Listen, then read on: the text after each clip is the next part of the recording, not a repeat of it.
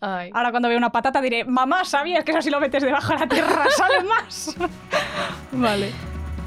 Hoy nos acompaña Mari, estudiante de Ciencias Agrarias y Bioeconomía. Descubrirás que hay más tecnología en el campo que en tu móvil. Que lo disfrutes, guapa.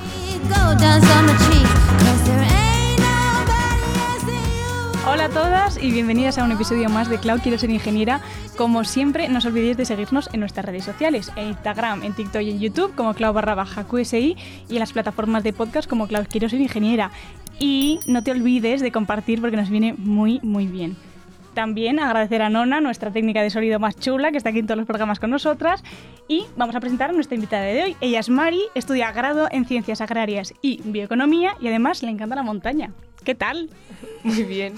Bueno, primero de todo, darte las gracias por hacerme partícipe de esta iniciativa tuya, que me parece una preciosidad y de verdad, gracias. Y gracias a ti por venir, que me No, yo encantada. ilusión. Porque aquí ya llevamos 40 minutos charlando y la verdad que Jamia que eres un encanto, ¿eh? Qué gusto. Bueno, como tú, esto es cosa de dos. Una conversación solo se mantiene entre dos. O sea que genial, gracias. Gracias a ti. Bueno, vamos a empezar ya después de tanta, tanta moñería.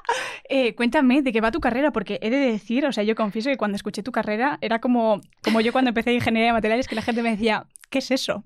Cuéntame un poquito en qué consiste. Pues mira, eso totalmente de acuerdo. Que eso es un poco de queja para nosotros, de que no se nos conoce y no sabes al final como una abreviatura de una carrera tan larga, pero bueno, El grado es nuevo, o sea, creo que de hecho yo soy la cuarta promoción y pues es como la parte de ingeniería agrícola, pero más como la parte de ciencia. Yo, bueno, si te- por contarte mi historia, yo Cuéntame, primero sí. hice biología en la Complu el primer año, Ahí va.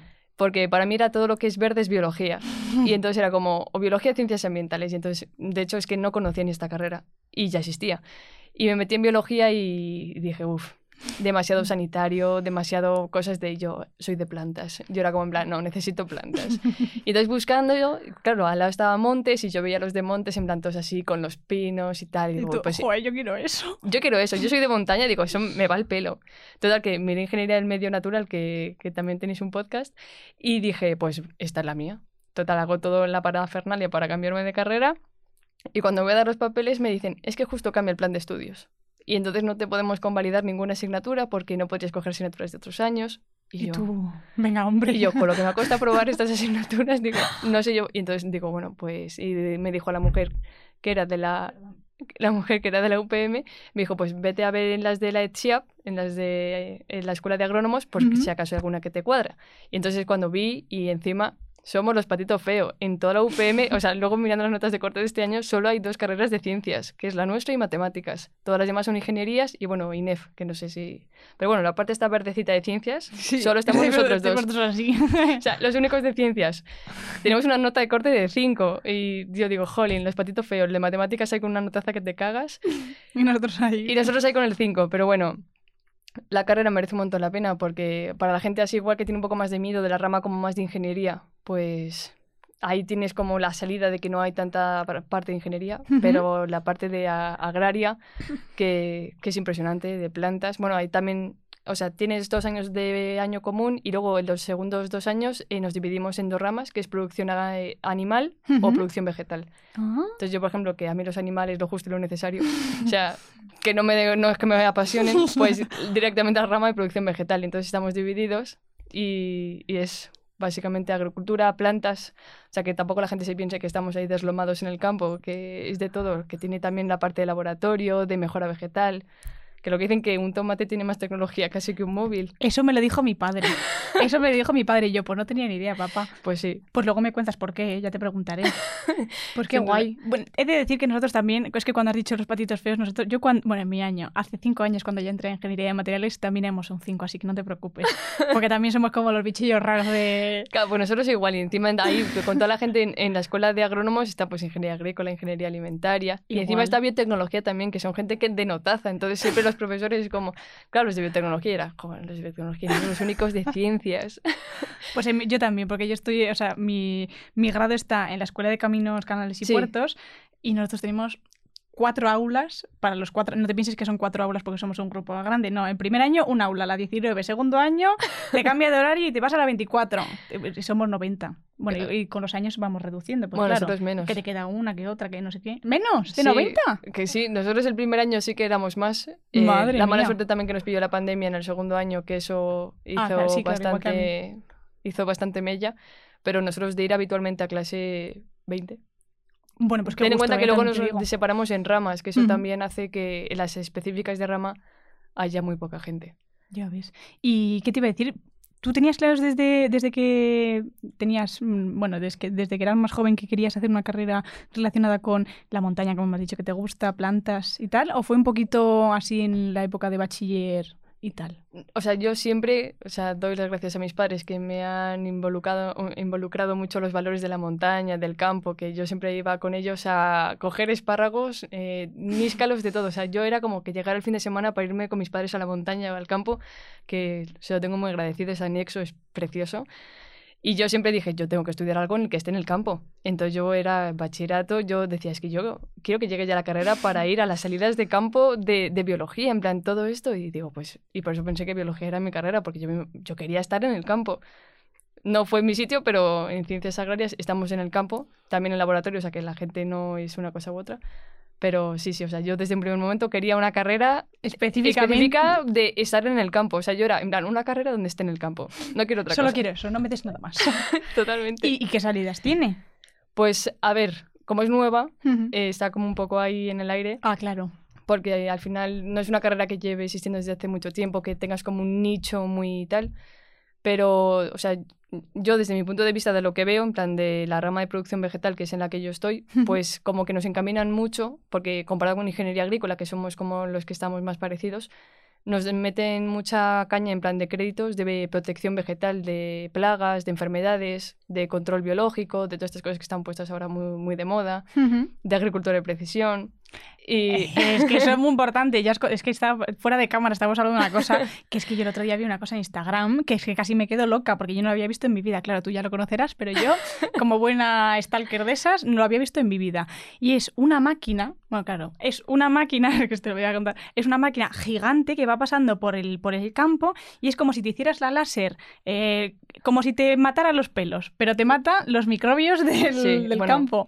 bueno, es que eso es agricultura en plan de precisión, que O sea, me es una una auténtica locura. locura. De hecho, hay un máster ahora que lo han hecho nuevo en la escuela que es de agricultura de precisión y es una pasada porque al final los agricultores están siempre como muy pillados porque, jolín, eh, te cae un granizo y se va todo a la porra y Sí. están súper subvencionados, es un trabajo súper duro. O sea, yo lo que sufren los agricultores, madre mía, o sea, se me pone la, la piel de gallina con todo, la sequía y todo eso, lo pasan fatal.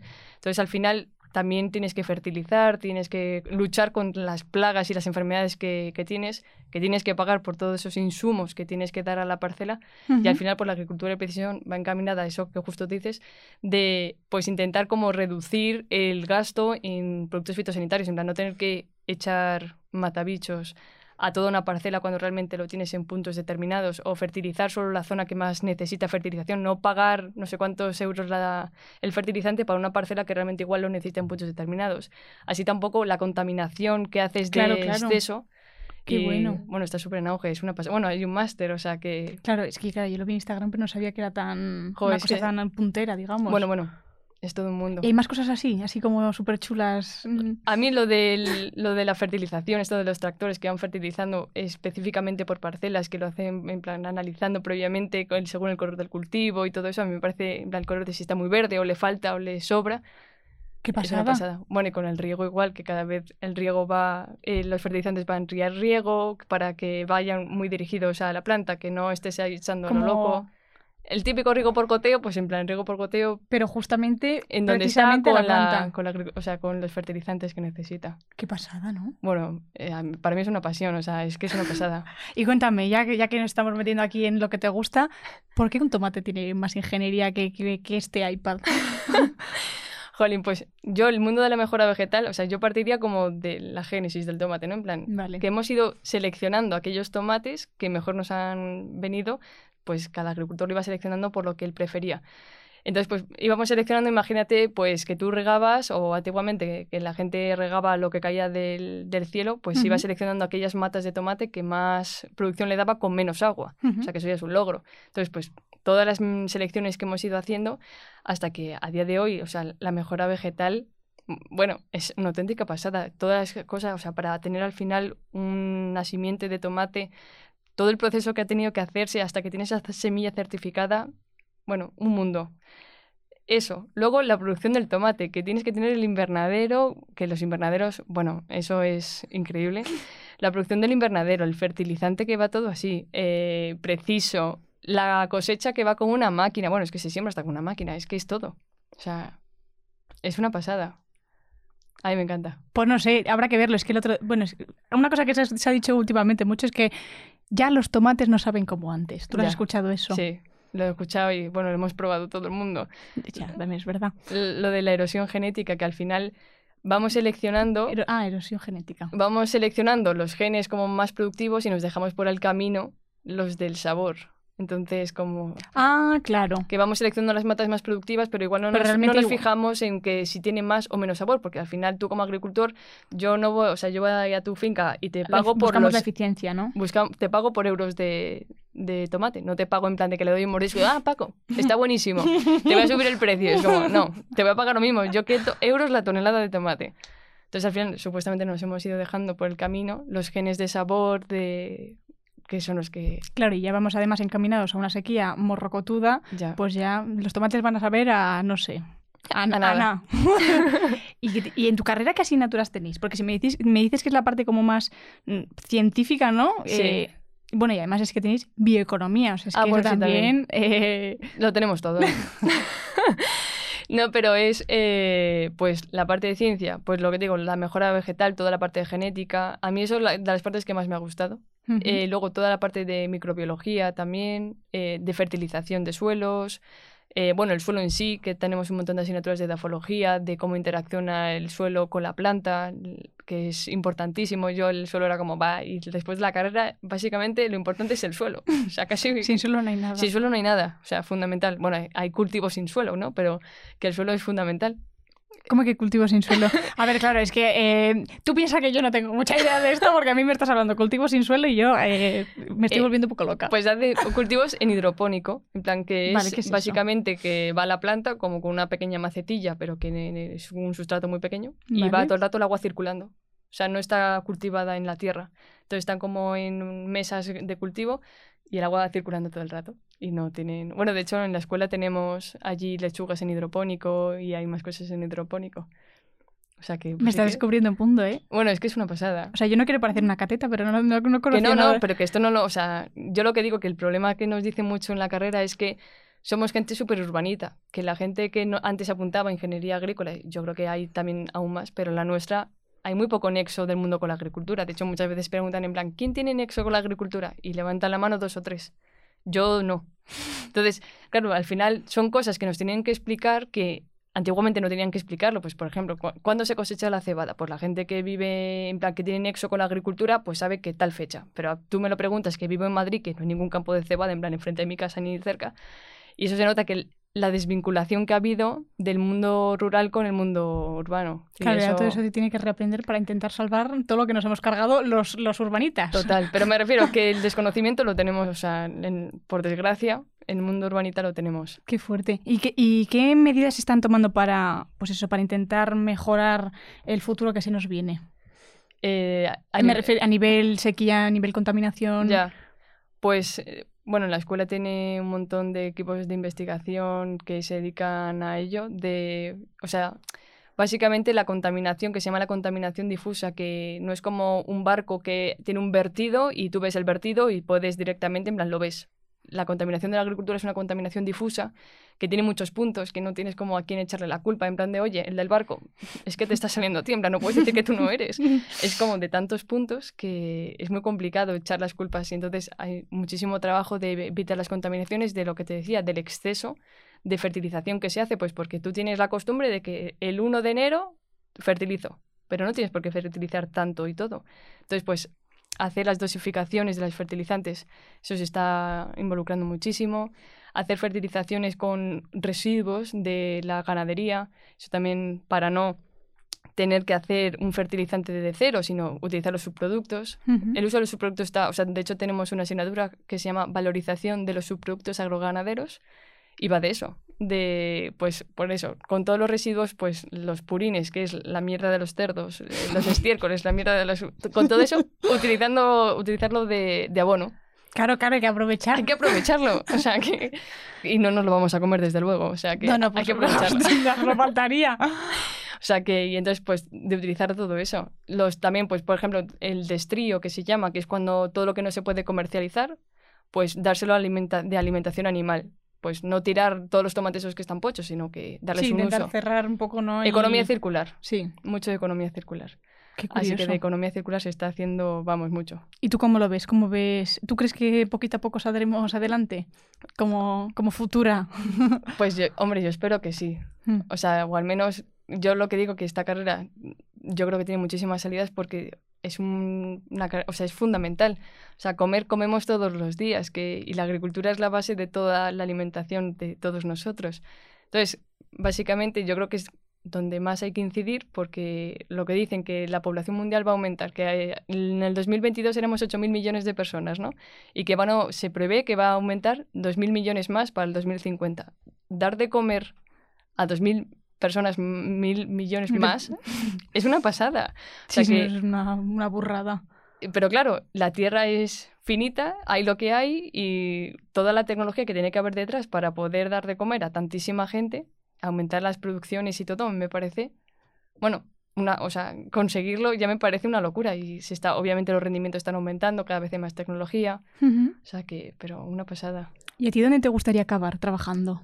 Jo, pues yo, mira, eso, una pregunta que me pongo, todos los días me la planteo. Mientras Todos me lavo los los dientes, se está diciendo, Digo, ¿qué será de mí? ¿Qué será de mí en el día de mañana? Pues eh, me planteo un montón de cosas. A mí, por ejemplo, ser profesora sí que me gustaría. Uh, En la, o sea, en la universidad o donde sea. O sea, me gusta como poder transmitir lo increíble que es el mundo de la agricultura, la relevancia que tiene. A mí ya solo eso me parece que como de suficiente... mm, como razón suficiente para poder ser deber plantar una semillita en la cabeza de todos esos que están Sí. ahí escuchándote. Sí, bueno, ya a mis padres y a mi hermano les tengo torrados. ¿eh? O sea, eso va por ellos. Les tengo fritos. Y, al- y así algo más que te, que te llame la atención, no sé, para... Pues No la, sé. la mejora vegetal también me gusta un montón. O sea, que todo lo de la mejora vegetal, pues eso de ir seleccionando... Es que esa asignatura a mí me marca un montón. Porque... y ¿En qué año la dabas? Bueno, la Eh, diste? En, la- en tercero. Creo vale, que ya cuando hiciste la... cuando separaste, ¿no? Sí, sí, sí, sí, sí, sí. ¿Y qué, te, ¿Y qué te hizo despertar ese clic por esa asignatura?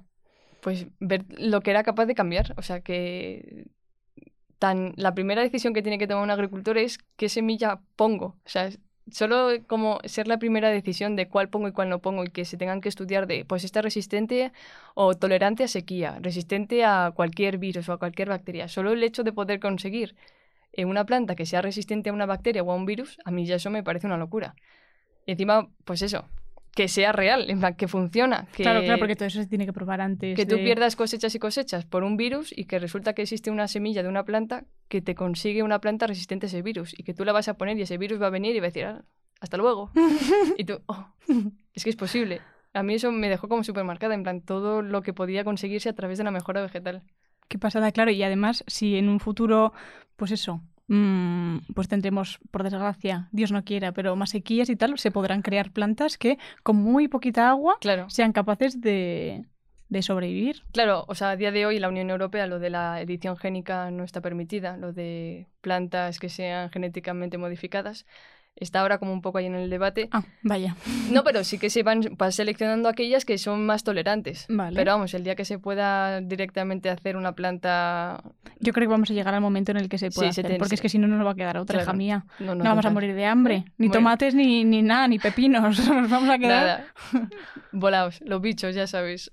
Y tanto los bichos, porque no sabemos cuándo saldrá este programa. Pero nuestra querida Blanca nos dijo que hacían muchos alimentos. Todos los miércoles toma, probaba, se, se pegaban un festín de, de bichitos. En la escuela nos han- lo de los bichos nos lo han contado mucho. Joder. ¿Y qué te iba a decir? Cuéntame, por ejemplo, en tu, en- en tu carrera imagino que hacéis eh, pues mucho laboratorio, mucho salidas eh, de campo, ¿no? Se Sí. dice. Eh, cuéntame así alguna que te haya gustado un montón. Pues, o sea, he de decir que hemos tenido pocas por lo de la pandemia, ¿Vale? que eso nos ha quitado bastante, pero aún así los profesores hicieron el esfuerzo de llevarnos al laboratorio en, cuando estábamos justo en el segundo año, que era cuando la pandemia, o sea, de vuelta, Vale. que a mí eso me dejó, vamos, alucinada, porque, o sea, con todos ahí puestos, y aún así fuimos a las prácticas de microbiología, que para mí fue una pasada, pero para mí la mejor de todas fue que, o sea, eh, nos fuimos de viaje, de estudios, que se llaman, y nos fuimos, creo que fueron tres, cuatro días, un viaje agro, como digo yo. Bueno, para mí, mejor viaje de mi vida, o sea, mejor que irme a las vacaciones, o sea, de irme a la playa con mis padres, era como... O sea, toda una gozada, porque íbamos a ver fincas de agricultores que nos enseñaban eh, pues sus animales, sus plantas y te explicaban cómo lo hacían. Entonces, claro, que te lo cuenten de primera persona, gente pues como yo, que no tenemos el vínculo con la agricultura, yo decía, jolín, o sea, es que es real, o sea, es que esta gente, o sea, con lo que sufren de ahora falta agua y tengo que traerla de no sé dónde y me suben el precio de los fertilizantes, bueno, a mí me ponía los pelos de punta, pero el mejor viaje de mi vida.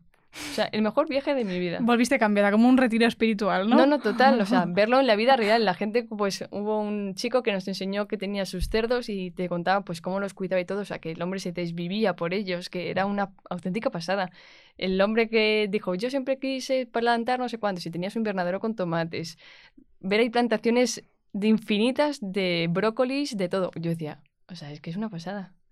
A mí me encantó. El mejor viaje de mi vida. A mí el que se hiciera ese viaje para mí fue Pues clave. hija, eso da gusto, porque en mi carrera yo no he hecho ningún viaje, por desgracia. Nosotros hacemos mucho laboratorio, yo ya lo he dicho muchas veces, lo bueno de mi carrera es que no somos, o sea, mis profesores no son todos ingenieros de materiales, Ah, son uno de minas, uno de aero, uno de industriales, entonces pues todas las prácticas o los pocos laboratorios que hemos hecho, pues lo bueno que tenemos es que hacemos turismo a las otras escuelas de la UPM. bueno, por lo menos. Entonces sí que hemos tenido así alguna de esas, por ejemplo, eh, creo que fue, si en- no, en la de aeronáuticos nos daban, eh, ¿cómo se dice? Como piezas de metal y hacías tus ensayos de dureza, que si Sí. con punta de diamante, que si punta de no sé qué, y tú lo ibas midiendo todo. Me acuerdo una vez que hicimos una de un fluido no, no newtoniano, que es la mítica esa que le, un Sí. líquido que si lo dejas, ¿sabes lo que me Sí. refiero, no? Eh, luego me acuerdo que nos fuimos a minas con la asignatura de cerámicos y analizábamos ahí las tierras y nos ponían imágenes, decían, ¿esta cuál es? Descubre cuál de estas, no sé cuántas fotos es, no sé qué. Y yo decía, pues esta. Y entonces así, alguna, no hemos tenido muchas, pero yo las recuerdo con mucho cariño, yo creo que precisamente por eso. No, ¿no? por eso que es fundamental. O por ejemplo, tuvimos una, en primer año de carrera la asignatura de biología que eh, hicimos unas eh, mi profesora de biología era de forestales. Ah, Entonces nos fuimos ahí a su facultad a eh, coger cachos de plantas y tal y mirarlas en el microscopio, dibujarlas, sus partes y tal, que luego tampoco servía para mucho porque la tía te ponía una, una pregunta de una diapositiva que te ponía el nombre del murciélago titititi y ahí te lo plantaba y tú te lo que daba tú te lo tenías que saber. Pero bueno, esas son las pocas estas que he tenido. Sí es cierto que ninguna me ha marcado tanto como la tuya. Claro, Qué pena, pero no, es mentira. He tenido los seminarios de biomateriales que me han, me han gustado mucho porque son precisamente, como dices tú, personas que se dedican a ello, que trabajan de ello ya. y te cuentan, pues eso, en qué consiste, pues en mi caso, pues el tema de prótesis, eh, yo qué sé, todas esas cosas de No, que eso te, motiva. Mogollón. O sea, te a mí, a mí me, resolvó- me resolvieron un montón de dudas, porque claro, tú, eso que dices tú, ¿no? no es lo mismo imaginártelo en tu cabeza que dices, jo, pues ¿cómo será tener un invernadero de brócolis o de tomates o yo qué sé? Y no es lo mismo que te vea, Verlo. conozcas a Manolo o a Pepita, que te diga, pues mira, así se hace. No, total. Yo igual, me encantó. lo de las prótesis. ¿Cómo se hacen las prótesis? Pues venía mi profesor y te ponía un vídeo horrible, como colocaba una prótesis a martillazos. Y dices, pues mira, Ah, sí. ahora, ya sé, ahora ya sé cómo se hace. Ahora sé lo que no quiero hacer. Claro, la mitad de la clase estaban todos ahí patas arriba, porque como somos tan pocos, pues de los pocos que somos, menos somos aún los que queremos hacer biomateriales. Jo, pero eso. Bueno, sí, eso sí. también, eso hay tecnología de verdad ahí Sí, detrás. sí, ¿eh? jo, y tanto. Jo, qué bonito. Sí. Bueno, y tú, Mari, que estudias ciencias agrarias y bioeconomía, esa, es- esa segunda parte, bioeconomía, ¿qué cosas dais? Pues a mí me resulta súper curioso porque como en una carrera de ciencias hablas de economía, que de hecho en la EBAU, vamos, yo creo que de mi clase había igual una persona que había de economía, entonces estábamos todos como súper verdes, nunca mejor dicho, verdes de biología, pero 0% de economía. Y la verdad que a mí me gusta, o sea, me ha llamado la atención porque eh, básicamente, primero te tienen que dar como las bases de economía, porque presuponen que tú no sabes economía porque vienes de un bachillerato de ciencias. Entonces te dan todas las bases de la economía y luego básicamente las asignaturas son de modelos bioeconómicos, de pues modelos de a futuro, de evolución de pues es que de precios de materias primas, de cómo es que en general, modelos bioeconómicos en general, porque tampoco es algo como muy, muy, muy específico, pero vamos, que el- es la bioeconomía, que es todo lo que tiene que ver de la economía con eh, cosas biológicas. Vamos, es que está muy bien porque yo creo que muchas veces es lo que dices tú, ¿no? Nosotros salimos del bachiller que te saben mucho de química, mucho de física, mucho de mecánica, mucho de biología, pero luego mm, te plantas ahí y dices economía, ¿qué es eso? Que a mí también me tocó. Por suerte, yo creo, creo, pondría la mano en el fuego que casi todas las ingenierías y las carreras de ciencias también tienen una, Una pizca. pincel, sí, una, una pizca o una pincelada de, de economía, que yo también en primera carrera tuve un poquito de organización empresarial que se llama, Claro. Esperamos que era economía básica pura y dura. Y, y qué bien también que, en mi caso, que fue, no era aplicada a materiales, era un poco así, pues mm, conocimientos generales, qué bien que tu carrera también tenga No, claro. algo ya específico que puedas luego aplicar una vez que termines la carrera eh, a visión a futuro, ¿no? Sí. Hombre, yo creo que también, en plan, como que la gente, teniendo una nota de corte de 5, que igual gente que le guste la economía, pero como que quiera meterse como en la revolución verde, Hmm. cosas así, pues también es como una buena oportunidad, porque economía tienen si es lo que te gusta y hay como para poder trabajar finalmente en organismos internacionales de la FAO, eh, la ONU, todas estas como que necesitan una base de economía muy importante que al final es lo que mueve el mundo, ¿no? Sí, claro. Y ahí es muy bonito. Bueno, y las profesoras que tenemos también tenemos mucha suerte. Sí. Sí, yo lo de, lo de economía, todas las profesoras han sido, la mayoría de ellas chicas, unas cracks. Es verdad, ahora que dices chicas, en tu carrera, ¿cuántas sois? Pues yo creo, o sea, justo el otro día, antes de venir, estuve contando el número que salíamos en la orla y era, somos 50-50. Pues qué bien.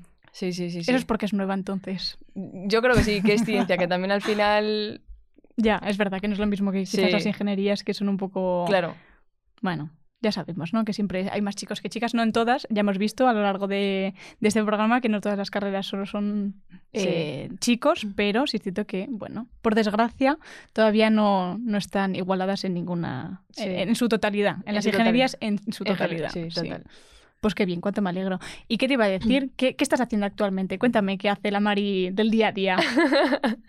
Pues ahora, eh, o sea, tengo una beca y entonces estaba, bueno, lo plantamos hace ya, o sea, bueno, lo plantamos en abril-mayo.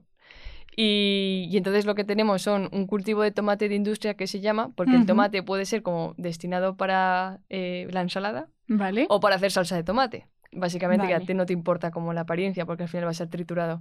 Entonces ala, tenemos... ala, ala. Eso no, yo no lo sabía. O sea, que el tomate que ponemos en la pasta de apariencia así, yo, yo no veo cómo estaba, pero estaba feo, ¿no? Inicialmente, no, es un tomate que como no va, o sea, su función principal no es ser bonito, pues se buscan otras cualidades. Pues, por ejemplo, que maduren todos a la vez para poderlo cosechar todo de una vez, que, que crezcan en racimos, que tengan pues otros genes que te digo de tomate, pues que se puedan desprender más fácilmente para que la cosechadora de tomate no tenga que estar ahí una hora pasando.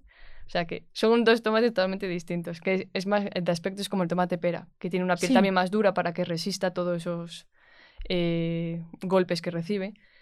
Y nosotros tenemos un tomate de industria, que ya te digo, es como una mata pequeña, no se hace, no se conduce como los típicos huertos que lo ves como en dos palos que Sí, llegan para que el tomate sí, crezca, pues sí. eso es una mata baja. Y bueno, lo importante del ensayo es que es tomate de industria, este que te digo, Sí.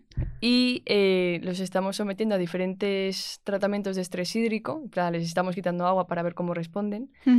Y el siguiente, la siguiente etapa es poner eh, placas solares encima de los cultivos, o sea, lo que se llama agrovoltaica. Entonces, el- la siguiente etapa es poner las placas solares y producir debajo el tomate, para poder tener las dos cosas en una misma parcela, para tener una optimización máxima del- de la parcela. Qué pasada, hija. Una locura. No, yo cuando lo veo digo, jolín. Qué eh, bonito. Qué mi- bonito. o mi sea, po- bebé. es que es, es impresionante. Bueno, los profesores que lo llevan, pues claro, es una pasada. Todo lo que saben, yo digo, jolín, ¿quién, quién pudiera saber como ellos? Bueno, si me has dicho que te gustaría ser profesora Ay, en un no. futuro, hija, Ojalá. tú vas a ser. Tú vas a ser esas que te miren con ojitos diciendo, cuéntame más, Mari, qué lista eres, Mari. No, pero es genial. O sea, lo de poder producir en una misma parcela, tener energía solar y el suelo no tenerlo desnudo, o sea, tenerlo con algo y que encima le pueda sacar rendimiento, Es una pasada. Qué pasada. Sí, sí. O sea, yo, perdóname por ser una cateta, pero yo no, o sea, desconocía absolutamente la cantidad de tecnología y de ingeniería que se aplica a tu campo. No, total. O sea, me parece una barbaridad. Hoy me he quedado, perdóname, loca con lo que has dicho de que se usan tomates, si no me equivoco, para, la para el tomate industrial que se despegue más rápido o más fácilmente de la... de la... de la planta. O sea, normalmente se buscan como que el, tiene como el palito, ¿no? Que une a la, al fruto y que se busca que se desprendan fácilmente y que se desprendan sin el cáliz, para que tú cuando los tritures no tengas que... Lo típico de cuando vas a pelar un tomate que se te queda la parte verde. Sí. Y la quitas, ¿no? Sí. Pues claro, si tú tienes que triturarlo no vas a tener a una persona antes quitándole la parte verde, en plan como la cabecilla, porque te, ya pierdes un montón. Entonces se busca que tengan ese gen, que se desprendan como tal cual el tomate, sin la parte de verde de arriba. Madre mía, qué pasada. qué pasada. Lo de la mejora vegetal a mí me parece una locura. Madre mía. Los tomates. Los tomates. Ahora ya he entendido perfectamente lo que me decía mi padre, que los tomates tenían más ingeniería que yo que sé. Es que me parece fascinante. Creo que sí, que sí. Es muy bonito. Qué bonito, tía. Y ya sé que antes me has dicho que mm, no sabes cómo verás tu futuro, pero mm, ya no solo igual laboralmente, pero ¿cómo, cómo fantaseas verte a la Mari de dentro de, ya no te digo a largo plazo, ¿eh? dentro de tres años? Pues estudiando seguro. Vale. Porque o sea, me gusta estudiar y me gusta como aprender más cada día. Pero no sé, espero como muy dentro del mundo del campo. O sea, porque el, el, campo para mí es lo que me da la vida. Pues me gusta la montaña y voy al campo, pues me encantaría poder trabajar en el campo, poder tener ese nexo muy cerca y estar ahí, porque es lo que a mí me hace feliz, estar en el campo. Jo, hija mía. sí que me transmites hasta tu felicidad por el campo y mira que yo tampoco es que sea yo una... No, total. Pero es, es que hay que probarlo. O sea, yo yo tengo un huerto, mi huerto, o sea, la verdad que cualquiera que lo vea dirían, esta tía ni de coña estudia ciencias agrarias, porque tiene un huerto penoso. Porque yo, mi abuelo es como, Mari, no riegues tanto. Y yo, vale, pues no riego. Y entonces, claro, tengo en plan, mis plantas de tomate, o sea, es como así, que están diciendo, por favor, ayúdenme. Tantas tiesas. Pero yo a todo el mundo le digo, tienes que hacer un huerto, tienes que probar lo que es, porque ir a poder coger algo que has producido tuyo, o sea, tú, es muy satisfactorio. Mi madre, yo no, pero mi madre una vez plantó un pepino. Pues, pues ya está, eso. Pues ahí teníamos el pepino, que en mi jardín quiere decir que no es un jardín que tenga suelo, sino tenemos al final del todo unas violetas y tenía ella su plantita de estas que creo que, si no me equivoco, mi madre, espero si lo estás escuchando que no me haya equivocado, eran de estas que te vendían en el Lidl, que se ah, puso muy de moda una macetita. Ah, es que, sí, sí, sí, sí. Pues creo que ahí la plantó, creo, creo que era de eso. Pues la plantó empezó a crecer la planta, empezó a crecer, empezó a salir un pepino, el pepino se empezó a hacer más grande. Bueno, pues un pepino así, sacó de la planta y la tía más contenta que yo que, que No, que es muy satisfactorio. Y estaba muy bueno, ¿eh? Porque pensábamos que igual iba a estar un poco amargo, pero estaba buenísimo. y es verdad que, vamos, yo, yo no lo cuidé, pero mi madre estaba, vamos, encantadísima. Súper satisfactorio. O sea, yo toda la vida, cuando iba al campo, yo tengo el fin de semana con mis padres, mi padre plantaba una patata, ¿sabes? La cosa más tonta. Y era como en plan, vamos a plantar una patata. Y yo diciendo, oh, la patata. la patata del Veías el tallo y yo pensando, y yo a mi padre, papá, ¿cuándo vamos a sacar la patata? Y dice, no, María, hay que esperar. Y yo, vale, todo el fin de semana viendo cómo crecía la patata, ya podemos ir. Y cuando ibas ahí a escarbar y encontrabas de repente 15 patatas y tú diciendo, ¿cómo puede ser? Si inicialmente solo había dos patatas, ahora hay 15. ¿Y eso por qué es? Porque se reproducen bajo tierra y entonces sacan como hijuelos y dan lugar a diferentes ah, tubérculos. Es, es cuando la dejas mucho rato en la despensa que le empiezan a salir como bolitas. Eso justo. De ahí le ah. emiten nuevos tallos que producen los nuevos tubérculos. Madre mía. ¿Lo ves? Eso... Es que es fascinante, ¿eh? ¡Qué cosas! Sí, pero vamos, que yo lo que digo, que siempre he tenido la suerte como de tener muy claro qué es lo que me gusta que cada uno somos un mundo, o sea que también pues esa gente que está frustrada de que no encuentra lo que le gusta o no encuentra su sitio, que tampoco se desanime porque lo importante es irse conociendo cada uno a sí mismo saber qué es lo que te gusta y poder ir enfocando esa energía que tú tienes a lo que realmente te gusta. Que yo lo que digo, súper afortunada que muy pronto he descubierto lo que me ha gustado, que no es lo habitual. Y eso. Ahora ya que lo has dicho, ya, ya me lo has puesto la pregunta en bandeja. ¿Qué le dirías a una chica que nos está escuchando que quizás eh, se puede plantear estudiar tu carrera, pero bueno, tiene sus dudas? Aún no sabe si quizás ciencias agrarias y bioeconomía es, es su sitio. Pues lo primero, que cualquier, o sea, no pasa nada por equivocarse, que yo me metí en biología y descubrí que no era mi sitio, o sea, que no pasa nada, que un año no es aquí, un año de una persona con 18 años no es nada. Para mí, es decir, que cuando fue eso era como un dramón, pero pues esas cosas que cuando tu madre dice de esto, luego cuando seas mayor te darás cuenta que no es tan grave, pues es así. O sea, no es tan importante como parece. Pero bueno, meterse en una carrera que tú pienses que te guste, que si te equivocas no pasa nada, pero sobre todo como intentar buscar eh, qué es lo que te gusta, la razón por la cual te levantarías todos los días, porque al final es por lo que te vas a levantar todos los días. Cuando te jubiles, no. Pero realmente te vas a levantar todos los días para ir a trabajar. Pues algo que, que te motive, que te llene y no desesperarse de si no encuentras lo que te guste, porque conocerse a sí mismo para mí es lo más importante para poder saber qué es lo que te puede gustar y Pues no sí. desesperarse. Pues sí, estoy totalmente de acuerdo. Ojalá te hubiera escuchado yo cuando yo tenía 18 años, porque a mí me gustaba todo y no me gustaba nada al mismo tiempo. No, total. Todo me produ- producía curiosidad, pero nada me llamaba así tanto para decir, a por esto voy. No, justo. No, sí, a mí me pasa igual, que soy una persona súper curiosa que a mí me preguntas, ¿qué te gusta? Y yo, todo. O sea, me gusta todo. Me ponías a hacer cualquier cosa y mi padre siempre me decía, no te puede gustar todo. Y yo le decía, ya bueno, pero es que me gusta todo, literalmente cualquier cosa. Pero al final ves algo que dices, es que esto me llena. Mm. Pero yo lo que digo, tener ilusión por la vida y curiosidad, al final es lo que mueve a una persona de ciencia, sobre todo, que te tienes que plantear preguntas, eh, algo que te incentive a seguir estudiando, ¿no? Pero vamos, que la Sí, porque no se para de estudiar, vamos, aunque tengas 50 años vas a seguir estudiando. Y no te pienses que cuando terminas la carrera te libras, porque no. Y me, que mejor estudiar algo que te, que, te, que te mueva esa curiosidad del saber, ¿no? Que te llene, Sí, es fundamental. sí, sí. Muy bien explicado, ¿eh? me ha encantado. Gracias. Pues me temo que hemos llegado al final del programa. Ha sido un placer tenerte aquí. Me ha encantado escuchar todo lo que me has contado. Me has hecho coger, mirar con otros ojillos a, tu carrera porque, bueno, he de decir, como te he dicho, que no la conocía, pero la verdad que ha sido un descubrimiento y ojalá nos veamos pronto.